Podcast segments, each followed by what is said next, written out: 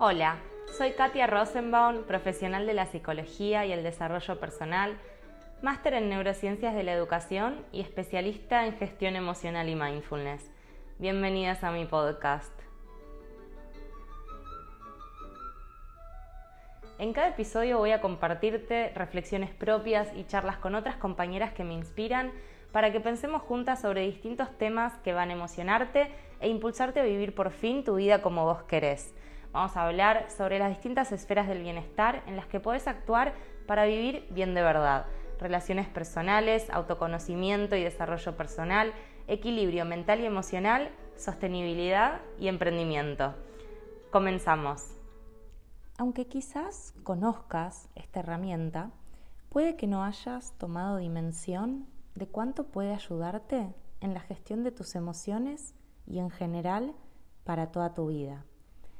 Agarrás un lápiz y una hoja y a escribir. Porque aunque te den ganas de usar el celu o la compu, y eso sirve para desconectar, no te recarga.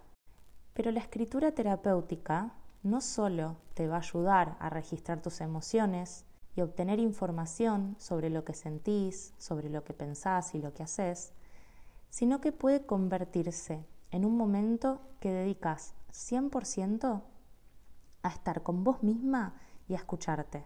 Y mientras tanto, desarrollas tu inteligencia emocional. Así que, al menos seguro, vale el esfuerzo que lo intentes. Mi consejo es que busques un lugar tranquilo para desconectar de todo lo que hay afuera, del novio, de la novia, de los chicos si los tenés, de los amigos, que silencies el celular y las redes que te tienen todo el día atrapada y que conectes con lo que pensás, con lo que sentís, con lo que te pasó, quizás con lo que te preocupa o lo que te está dañando en este momento. No te preocupes si escribís mal o si escribís bien, si queda lindo o si tenés muchas faltas de ortografía. Simplemente agarra un lápiz o una lapicera y escribí lo que te salga no importa si son cosas bonitas que suenan bien, si tiene sentido, o si estás escribiendo malas palabras, criticando a alguien o quejándote de lo que sea. No importa, es tuyo, es para vos y nadie tiene por qué leerlo. No importa que pasen 10 minutos, un minuto, dos minutos, eso cada día va a ser distinto. Un día podés necesitar cinco minutos, otro día diez y quizás otro día incluso necesites escribir durante una hora seguida. Pero aunque estés todo el rato poniendo que nunca tengo tiempo para mí, que mi amiga siempre me dice que hablo mucho y me tiene harta, hoy fue un día horrible, no importa, aunque todo lo que escribas sea negativo, fíjate, ¿no? Trata de terminar cada día siempre, cada momento de escritura, con algo positivo tuyo, del día, de lo que tenés. Por ejemplo, estoy orgullosa de mí porque hoy elegí almorzar ensalada en vez de pastas. O qué bien hice hoy tal cosa. Puede ser dar las gracias, ¿no? Hoy doy las gracias por mi hermana que siempre tiene un consejo para darme. Los beneficios son increíbles e inmediatos. A veces vamos tan acelerados, con tal locura de la cantidad de cosas que tenemos que hacer, que no, no podemos frenar, somos incapaces de ordenarnos, tomar una pausa ¿no? y preguntarnos, ¿esto tiene sentido? Lo que estoy pensando, lo que estoy diciendo o queriendo hacer. ¿No estaré quizás siendo demasiado exigente conmigo misma? Después de escribir, siempre te encontrás muchísimo mejor. Y escribir tiene múltiples beneficios. Te ayuda a parar los pensamientos y calmar la mente, a reducir el estrés mental, ordenar todos esos pensamientos y te obliga a centrarte en el momento presente. Hmm, ¿No? Hablando de, de mindfulness en general, ¿no? Que pasamos la mayor parte del tiempo en el pasado y en el futuro. También escribir contribuye a que puedas conocerte mejor, si no te conoces, no puedes ayudar a nadie y no puedes tampoco ayudarte a vos misma. Pero al volcar en papel todo lo que está en tu cabeza, un poco enmarañado, podés tomar distancia de esos pensamientos y analizarlos un poco para verlos desde otra perspectiva. También es una herramienta de desahogo emocional y te da un espacio para sacar las emociones que están guardadas adentro, que quizás te están ahogando y se te quedan en la garganta o con cierta angustia en el pecho y luego igual terminan saliendo sin filtro o terminas explotando sin ningún control. Escribir te ayuda a tomar responsabilidad, a dejar de culparte y encontrar posibles soluciones también a los problemas de cada día. Por ejemplo, puede ser que un día veas todo negro y lo escribís y sacás todo eso afuera y otro día un poco más tranquila lo revisás y ves qué soluciones aparecen. Esto también aumenta tu motivación y mejora tu autoestima. Y lo más lindo de todo, para mí, es que te regalas una rutina sana, un tiempo dedicado solo por y para vos. ¿Te animás a probar unos días y me contás cómo te va? ¿Cómo es tu experiencia? Y para hablar sobre escritura terapéutica quise invitar a Patri Faúndes. Ella es especialista en terapia narrativa y experta en escritura terapéutica. Bienvenida, Patri, ¿cómo estás? Hola, Katia, un gusto, un gustazo estar acá con vos, con todas las personas que nos estén escuchando. La verdad que es un placer compartir con vos este, este espacio. ¿Cómo va todo por ahí? ¿El día, todo tranqui? Bien, bien, por acá todo tranqui, entusiasmada, un poco como con entusiasmo y curiosidad sobre cómo va, va a seguir la conversación de hoy, así que ahí expectante. A ver, bueno, a ver, a Patri le cuento un poco a las oyentes, la sigo en redes hace un tiempo ya. Sobre todo me encanta tu newsletter, Patri, que leo casi todos tus mails. Y como yo, Patri también es psicóloga y trabaja también con pacientes alrededor de todo el mundo. Patri, quería para empezar preguntarte un poco si te animás y tenés ganas de contarnos un poquito de vos, de tu trabajo, sobre todo no sé, cómo te describirías a vos misma.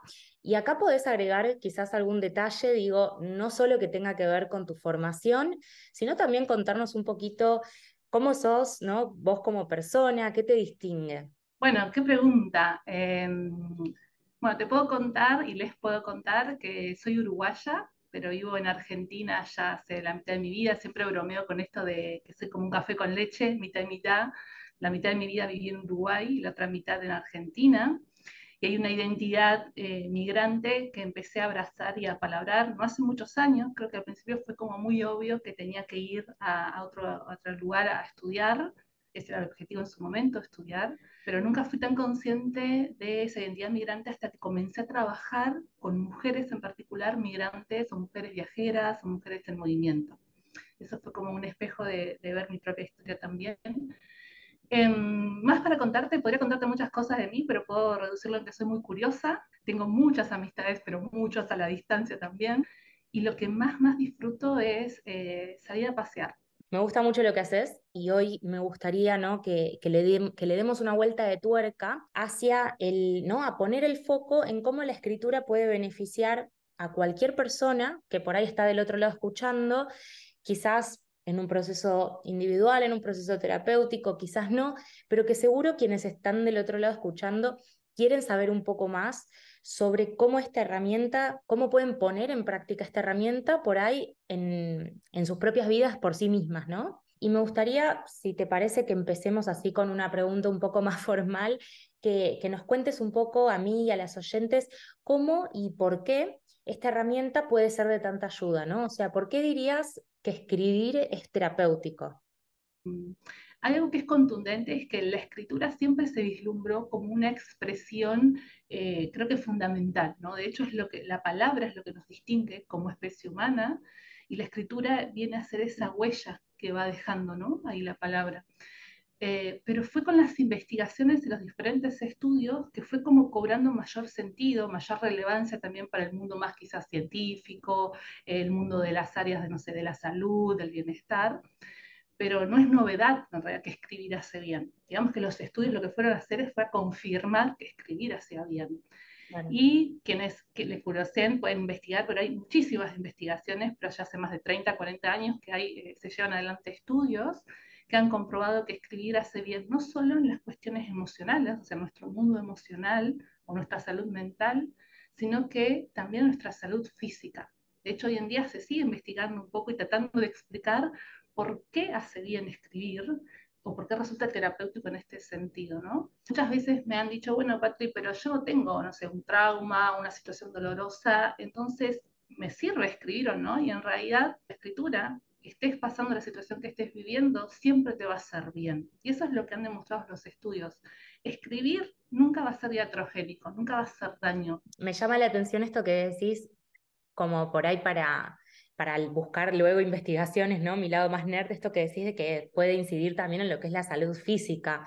No sé si hay algo que tengas ahí en mente específicamente sobre eso, pero me da curiosidad. A mí me sigue asombrando, hay muchísimos estudios que han mostrado cómo puede mejorar el sistema inmunológico, cómo puede ayudar a personas que padecen enfermedades crónicas.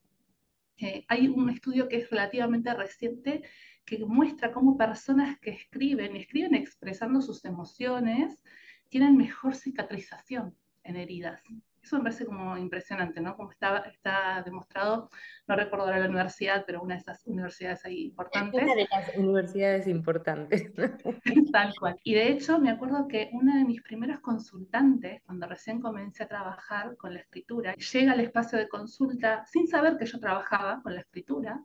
Eh, era un espacio de, de obra social, como se llama aquí en Argentina. Y, y, viene derivada de su reumatólogo, ella tenía un diagnóstico de lupus y su reumatólogo le dijo anda terapia. Eh, comenzamos a trabajar y el real no, el motivo no era trabajar en cuestiones que en relación a su enfermedad o el tema del lupus, sino que tenía que ver con otras cuestiones emocionales vinculares que estaba viviendo en su vida.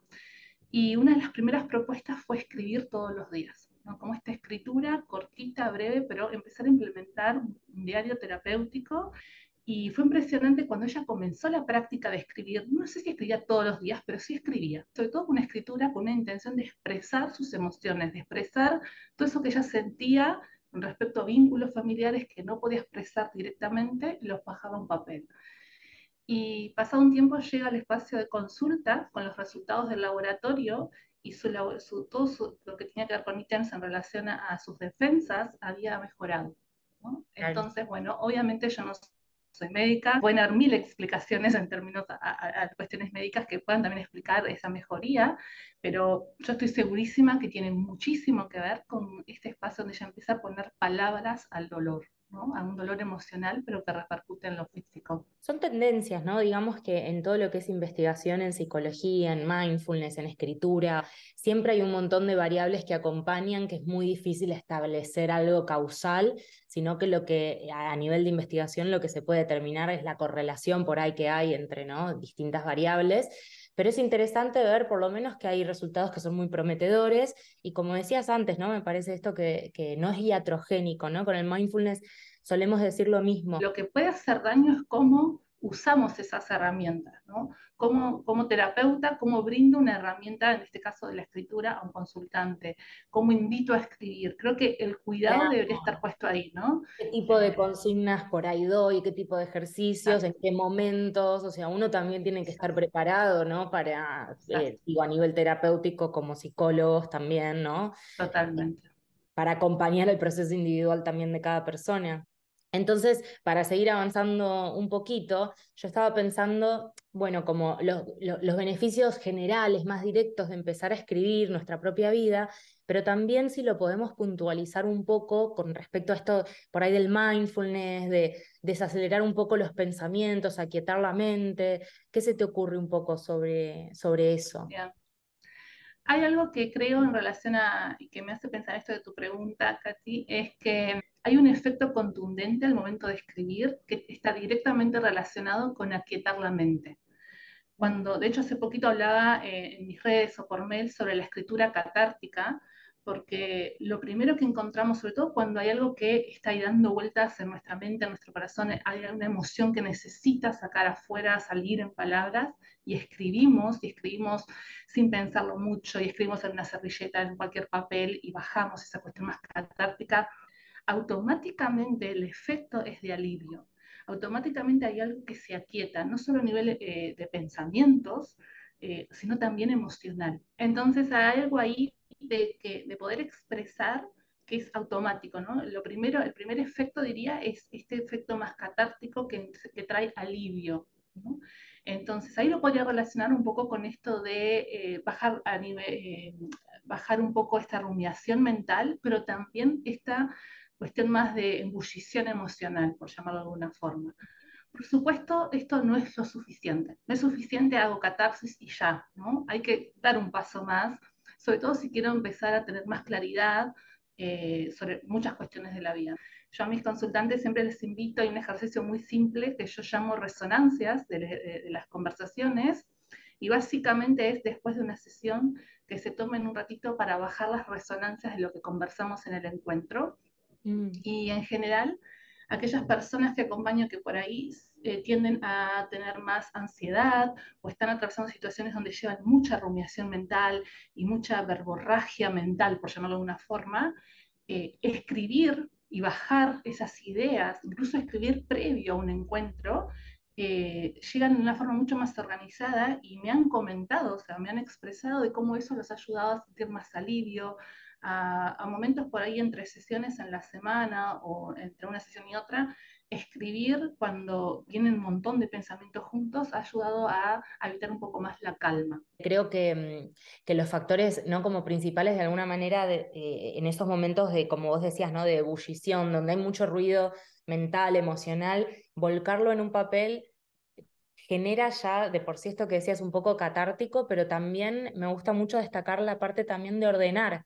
La escritura, por, por lo que yo sé y vos me añadirás o corregirás, ¿no? Pero hasta donde yo entiendo, como es un proceso formal que nos enseñaron en el colegio, de alguna manera te obliga a, a, esto, ¿no? Me acuerdo en el colegio de principio, desarrollo y desenlace, ¿no? Te, te obliga de alguna manera a ordenar y hasta a encontrar posibles soluciones Mm, a, conflictos que en la cabeza tendemos más a, darle como vueltas a lo mismo de una manera como medio en bucle, ¿no? Como, vamos contradiciéndonos en idas y vueltas, como haciendo un ping pong mental, le digo yo mucho a, mis consultantes también en, en, las sesiones, y de repente en la escritura, cuando lo bajas a papel, también el proceso del tiempo que te lleva, ¿no? Mandarle desde el cerebro el pensamiento que estás teniendo, la indicación a la mano y el escribirlo, hay algo que eso mismo pone una pausa, ¿no? Hay algo de eso que en sí mismo es mindful y es un proceso consciente que termina como eh, aquietando un poco, ¿no? La mente. Totalmente. Eso que dijiste me parece que es como para subrayar y es justamente el diferencial entre hablar de lo que me pasa, o sea, ir a, la palabra oral y la palabra escrita. De hecho, hay un estudio es viejito ese estudio, porque de hecho yo lo usé cuando eh, eh, escribí mi tesis ya de unos años y ya era medio antiguo, habría que darse ahí eh, algún estudio similar más nuevo, pero básicamente comparaba personas que escribían neutro, o sea, sin, sin ninguna intención concreta, escribir neutro es describir cómo funciona un lavarropas, por ejemplo, otro grupo que escribía expresando sus emociones y sobre todo se les había propuesto escribir de aquellas situaciones más dolorosas de su vida y otro grupo que hablaba con un terapeuta. Y lo interesante fue comparar estos dos últimos grupos, donde ambos grupos sentían, eh, habían mejorado su bienestar emocional. Eh, o bienestar psicológico era la variable propiamente dicha.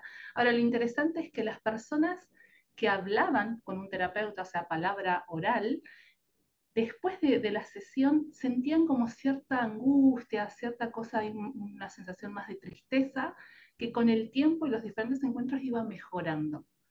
Las personas que escribían no sentían, no, aludían sentir eso. Y lo interesante es que las personas que escribían lo que el producto en el texto se leían historias o eventos dolorosos mucho más profundos o se animaban a ir mucho más profundo en el dolor que lo que expresaban oralmente.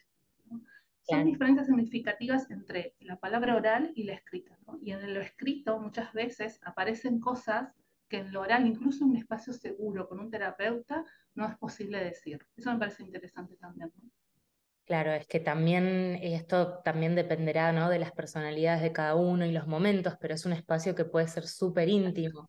De hecho, yo muchas veces hago un ejercicio que es distinto para, para cada persona en cada momento, pero que es, por ejemplo, eh, decir el inicio de una frase y que el paciente tenga por ahí tres minutos para completarlo.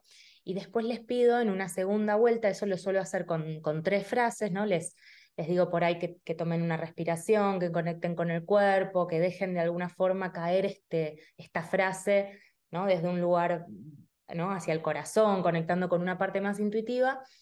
Y después de, de, repetir esto con tres frases por ahí diferentes, ¿no? como por ejemplo que te diga, cuando siento tristeza, pienso que, ¿no? Tres puntos suspensivos, como a ver qué aparece. Y después les pido que lo lean en, en, digamos, que lo susurren, que lo lean en voz alta, pero que silencien el micrófono, ¿no? O sea, uno de los puntos a favor del, del trabajo online, que, que, permite eso, ¿no? Que yo les digo que silencien el micrófono y que en esa privacidad que tienen por ahí en sus casas, de eh, leerlo de nuevo en voz alta y poder como escucharse a sí mismos diciéndolo. Y pensaba en esto por el tema de, de la intimidad, ¿no? De, de que en algún punto es un proceso muy íntimo para consigo mismos y que yo no necesariamente les pido tampoco que lo lean y que me lo cuenten a mí o que necesariamente lo traigan. Que si sienten que si quieren compartir lo que quieran compartir, que bienvenido es, pero que se permitan escribir desde ese espacio de que nadie tiene por qué leerlo. Totalmente. Esa es una de las características principales de la escritura terapéutica, el anonimato. De hecho, las investigaciones más conocidas, relevantes del mundo de la escritura terapéutica, que fueron llevadas adelante por James Pennebaker, que es un psicólogo social, eh, investigador de Estados Unidos, él, su, su, curiosidad y sus investigaciones eran acerca del trauma, y él se preguntaba qué pasaba si las personas develaban sus secretos más profundos. Su cuestión, curiosidad tenía que ver con los secretos, esto que no decimos en voz alta, ¿no? Y el anonimato claramente es una de las claves, ¿no? Cuando las personas escriben sabiendo que no van a ser juzgadas, que nadie va a decir nada ni opinar sobre lo que escriben, permite como levantar la barrera de la censura, ¿no? Sí, tenemos a veces tanto miedo, ¿no? Que incluso hay cosas que, que no nos decimos a nosotros mismos, ¿no? Totalmente. Por lo que, por lo que pueden significar, ¿no? Nos cuesta mucho a veces, y me incluyo, digo, como humana acá compartiendo el mismo barco. eh, Totalmente bueno, cada uno puede tener su, su proceso, pero como, como esa humanidad compartida de, de, que a todos nos cuesta a veces aceptar ciertas cosas, ¿no? Pasando un poquitito, Patri, si te parece, a las últimas preguntas. Si te animás, quería preguntarte un poco de qué modo te ha ayudado a vos la escritura en tu propia vida, ¿no? ¿Cuáles han sido tus propias experiencias? Sí, mi, llegada a la escritura fue de muy chica. Tengo registros de diarios íntimos de esos con candaditos, hojitas perfumadas, clásicos de la infancia. Pero en ese momento yo no sabía que escribir hacía bien o era terapéutico. Era escribir y era un espacio muy lúdico. Ya llegando a la adolescencia fue más ese espacio donde poder plasmarse, contar secretos del chico que te gustaba, eh, alguna discusión con alguna amiga o algunos sueños, aspiraciones. Eso bajaba al diario pero contundente que me ha ayudado yo creo que fue cuando migré, o sea, la, en la, las cartas eran la forma de mantener cerca a las personas que no estaban. A la distancia falleció mi abuela materna eh, y yo estaba en Argentina y si bien había podido llegar a verla eh, previo en su internación y despedirme de alguna forma y tener un compartir con ella un tiempo previo, fue como hasta milagroso, ¿no? Porque pasaban muchos veranos que no iba a Uruguay y ese verano previo había ido eh, pero estando lejos, enterarme del fallecimiento de mi abuela lejos eh, y no poder viajar en ese momento por diferentes situaciones, por más que Uruguay y Argentina están pegaditos, era imposible viajar a, en ese momento. Eh, la escritura fue una, forma de, de, salvarme, de alguna forma, ¿no? Fue como procesar el duelo, eh, procesar la distancia, y después yo siempre digo que escribir mi tesis fue como una escritura terapéutica. De hecho, yo intentaba escribir mi tesis y la típica es buscar un tema original, novedoso, que te guste, bla, y yo tenía como cinco temas y ninguno me convencía y no podía escribir. Siempre cuento esto, estaba, abría la, el Word, página en blanco y no podía escribir. Y no podía, no podía. Yo decía, ¿qué pasa que no puedo escribir si yo de chica escribo diarios? En la época de los blogs tenía dos o tres blogs, o sea, era como muy común, era muy una narrativa de mi identidad muy, muy natural el escribir. En ese momento no podía escribir ahí fue cuando se me ocurrió ver qué pasa con la escritura. Y fue cuando una, una tardecita, seguramente, no recuerdo, intentando escribir algunos de esos temas que tenía pendientes de tesis, empecé a googlear sobre la escritura y los efectos, Y ahí fue como el boom de, ah, había muchas personas hablando de la escritura y sus efectos terapéuticos. Ahí automáticamente cambié mi tema de tesis y terminó siendo sobre escritura terapéutica mi tesis, pero fue algo ahí que destrabó. Gracias por, por contarnos también ese lado por ahí un poquito más íntimo. Tengo dos preguntas más como para hacer eh, por ahí un poco más concretas, ¿no? En algún punto, que la primera sería cuáles son los obstáculos o los desafíos, ¿no? Por ahí eso, ¿no? Más concretos que podemos encontrar en la práctica, eh, ¿no? Al querer, digamos, empezar a escribir eh, terapéuticamente y cómo podemos quizás sortearlos. Mira, yo hablo de como, por lo menos hay tres obstáculos o tres bloqueos. En el mundo de la escritura es muy común escuchar el famoso bloqueo del escritor o escritora, el bloqueo de la hoja en blanco. Y yo creo que la escritura terapéutica funciona de una, cosa, de una forma un poco más profunda. El primer bloqueo, el gran bloqueo, es el bloqueo emocional. Y ahí pueden haber muchísimas variables puestas en juego. Recuerdo un consultante hace muchos años que llegó a la consulta y me dijo, Patri, esta semana no pude escribir, pero me dice, pero yo sé por qué. Porque yo sé que si yo me siento a escribir, tengo que hablar de eso que me duele. Era como, él detectaba esa resistencia o esa imposibilidad de sentarse a escribir tenía que ver con que escribir era enfrentarse con una situación muy dolorosa de su vida, ¿no? Él sabía que quería escribir y abordar eso, pero todavía no estaba listo. El bloqueo emocional puede tener con los miedos, esto que hablamos hace un ratito, miedo a que nos juzguen, miedo a que digan algo sobre lo que, lo que vivimos, ¿no? Sobre todo cuando se trata de situaciones muy dolorosas y profundas y develar eso es un proceso que lleva un tiempo, un tiempo que no son cronológicos, no son tiempos íntimos, personales. Esto es muy común. Escucho muchas personas que dicen, no, yo quería escribir el libro de la historia de mi vida y fueron a talleres literarios o de escritura creativa y en un momento se trabaron y no sabían por qué.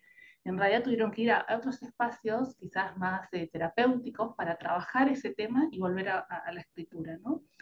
Entonces creo que ahí en ese caso es detectar dónde está el miedo, ¿Dónde está esa trabita? O sea, ¿con, qué tiene que ver que no puedo escribir? Y hay un ejercicio muy, muy, práctico que es escribir de por qué no puedo escribir. ¿no?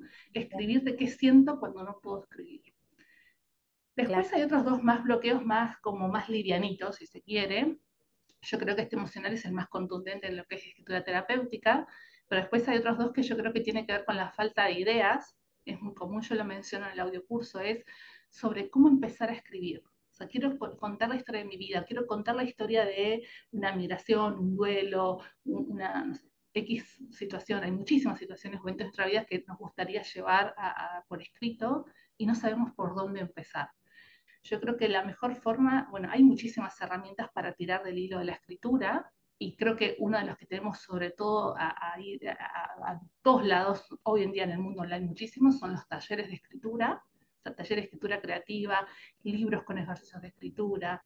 Yo creo que ahí sacar ideas para empezar a soltar del hilo y empezar a tener material escrito y después ver cómo, cómo ordeno ese material, ¿no? Y el tercero, cortito, creo que tiene que ver más que ver con qué hago después de escribir. Esto que decíamos hace un rato, ¿no? Escribí, volqué, sentí alivio, me saqué encima ese dolor que, me, que sentía, esa escritura más catártica, pero ¿y ahora qué hago? ¿Cómo sigo? Yo creo que el sostener la práctica es también una de las cosas que cuesta mucho. Es escribí una vez, sé que me hizo bien, pero ¿cómo continúo esta práctica? ¿Por dónde sigo? En este caso yo creo que también tiene que ver con, por un lado, organizar y potenciar el hábito de la escritura. La única forma de hacerlo mal es no escribiendo, en este caso. Y por otro lado, detectar si en algún momento necesitamos ayuda profesional, alguien que nos ayude a ir armando e historizando eh, ese relato de vida eso como que sean como los grandes desafíos, creo yo. Bien, me gustó como bien esquemático, tres bloqueos, como para poder identificar un poco, porque por ahí, desde ahí también es que nos destrabamos, o sea, si voy entendiendo por dónde va esto que me está bloqueando, por ahí es más fácil dar el paso para decir, ok, ¿qué tengo que hacer para, como te preguntaba, ¿no? Para poder sortearlo. Em, y la última pregunta de, que te quería hacer em, es, ¿cuál sería como el paso a paso, ¿no? Si alguien quiere empezar a escribir, como cuál es el primer paso, el segundo paso eh, para empezar a escribir en el día a día.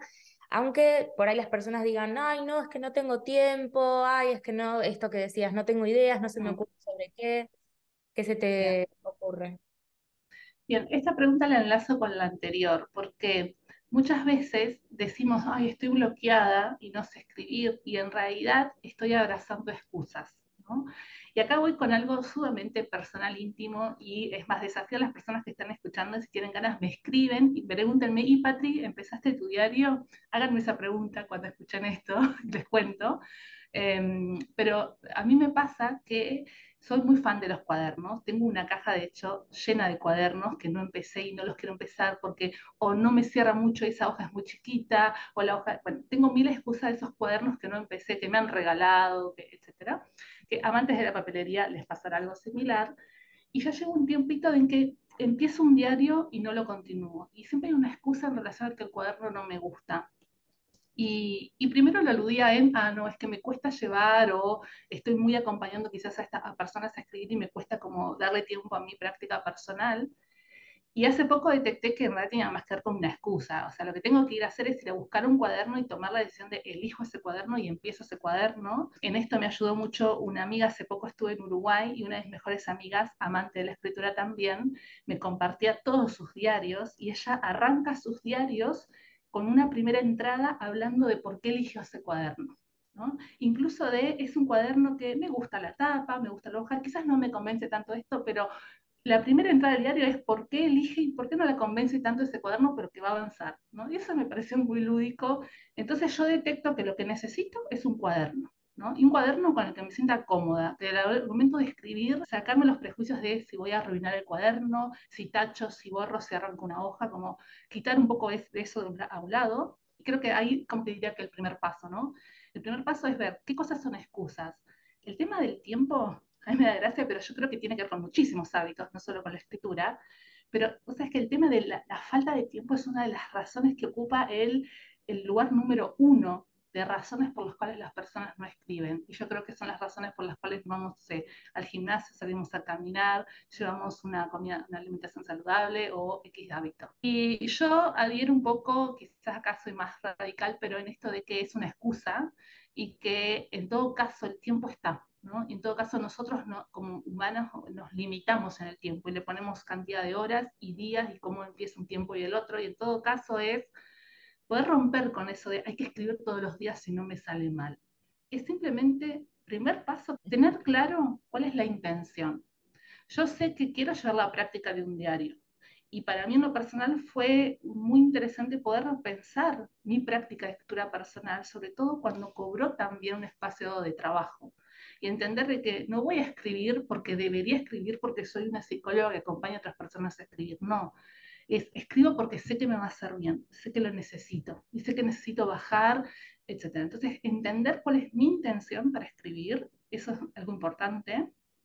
Eh, no sé, quiero escribir para registrar un viaje, quiero escribir para registrar el proceso de gestación y maternidad. Entonces, bueno, tener una intención clara de por qué llevar un diario, para qué ese diario, no ser rigurosos, el diario puede derivar en otra cosa y va a estar bien. Y después dos cosas concretas es cuándo voy a escribir y obviamente tener los instrumentos, ¿no? El cuaderno, al, que esté a mano, no ponerlo en un cajón que después me olvido. Quizás es pensar, bueno, a ver, de la semana, ¿qué día? Bueno, las mañanas tengo libres, bueno, escribo 10 minutos el jueves a la mañana, por ejemplo. O escribo después de volver de X actividad como hacía Murakami, ¿no? Murakami escribía después de correr no sé cuántos kilómetros muy temprano a la mañana. Recuerdo un participante de un taller hace muchos años decía, yo voy al gimnasio y cuando salgo del gimnasio me voy a, voy a mi ritual de escritura.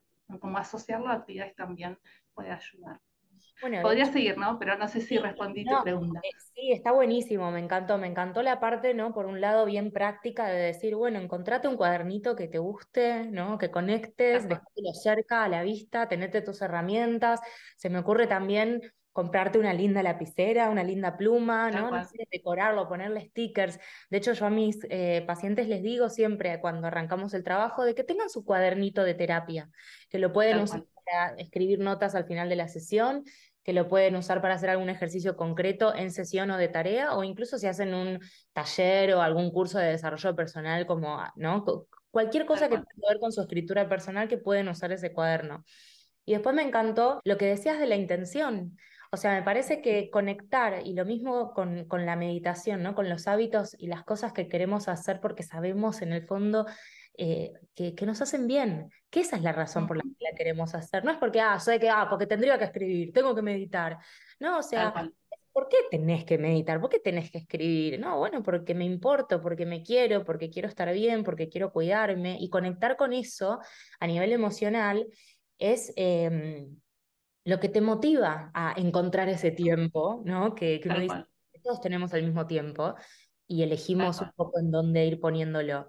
Como vos decís, no es necesario que uno, ¿no? Ahí es donde nos, nos, presionamos con la exigencia, ¿no? Si empiezo a meditar, tengo que meditar todos los días. Si empiezo a escribir, tengo que escribir todos los días. Sí, o esta cuestión de si medito, tengo que tener el espacio, el almohadón, la, el ambiente ideal. En realidad no siempre es así. Y otra cosa que quería agregar es esto que vos decías, estamos en un tiempo donde este, este, este gran problema es un problema que atraviesa muchísimas personas, ¿no? El frenar, el hacer una pausa para llevar adelante una práctica porque si estoy escribiendo no puedo estar scrolleando en el celular, en las redes sociales. Lo mismo que si estoy haciendo otra actividad, nos cuesta mucho parar, ¿no? Incluso hay personas que me dicen, estoy mirando una película con mi pareja y igual estoy chequeando algo en el celular. Es como que es algo muy de la época, muy de que pasa mucho. La doble Tal cual. Entonces, quizás ahí se me ocurre que algo que puede ser como un hack es buscar cómplices. Eh, no sé, compartir con una amiga, un amigo, es, bueno, ¿qué te parece si esta semana eh, nos dedicamos a tal día, hacemos escritura a distancia, ¿no? Pues sabemos que yo sé que el jueves a la mañana mi amiga que está en otro lado va a estar escribiendo también, ¿no? Y luego compartir la experiencia.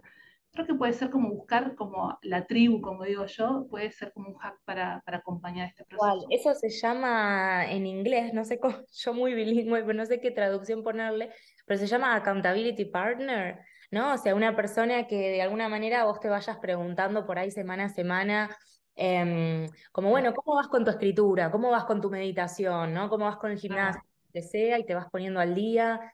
Y, y, eso fortalece muchísimo todo lo que es generar hábitos.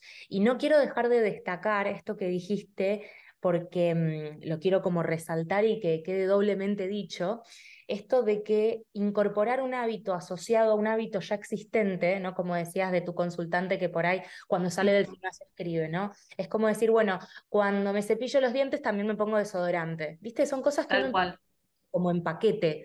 Y eso está investigado realmente que ayuda a, generar, a sostener em, y establecer ¿no? los, los, los hábitos nuevos que tenemos bueno, acá vos más experta en todas las cuestiones de neurociencias, pero es nuestro cerebro que constantemente está asociando. Entonces, para poder adquirir un hábito, nuestro cerebro tiene que asociar esa nueva incorporación a algo que ya existe, ¿no? Eso es asociaciones. Exacto. Así que bueno, Patri, nada, gracias por estar acá, me encantó charlar con vos, ya estuvimos charlando también antes de la entrevista un poco, Em, así que seguiremos en contacto. Y antes de cerrar, contanos sí un poquito, si querés, qué estás haciendo vos en este momento y déjanos tus datos para quien te pueda, quien te quiera contactar, también que te puedan seguir. Gracias, Tati. Bueno, primero agradecerte porque me encanta cuando me invitan a hablar de algo que me apasiona, como verás puedo estar muchísimo tiempo, pero además quiero destacar porque me encanta la energía que tenés, te lo dije ya por fuera y me parece que, es hermoso conectar con colegas que también están llevando adelante una misión de acompañar a otras personas de la mejor forma y poner sus dones, talentos al servicio de las personas, así que la verdad que es un placer conectar con vos. Em, también agradezco a las personas que estén escuchando y ojalá se animen, si no lo han hecho, a darlos el paso este a escribir. Yo creo que todas las personas tienen una historia que contar y tienen el derecho de, de hacerlo. ¿no? Eh, y después, nada, si tienen curiosidad de saber más del mundo de la escritura, para este 2023 eh, van a estar los programas de formación para aquellas personas que son profesionales de la ayuda y que quieran aprender cómo trabajar con la escritura terapéutica. Voy a estar brindando programas de formación y también se vienen algunas otras propuestas para profesionales. También para aquellas personas que quizás quieran incorporar la escritura en, sus vidas, eh, desde esta intención más terapéutica y más personal, está el audiocurso gratuito, también tengo unas tarjetas que son nuevas, unas tarjetas descargables con ejercicios de escritura para conocerse más y mejor. Y en mis redes siempre estoy compartiendo propuestas.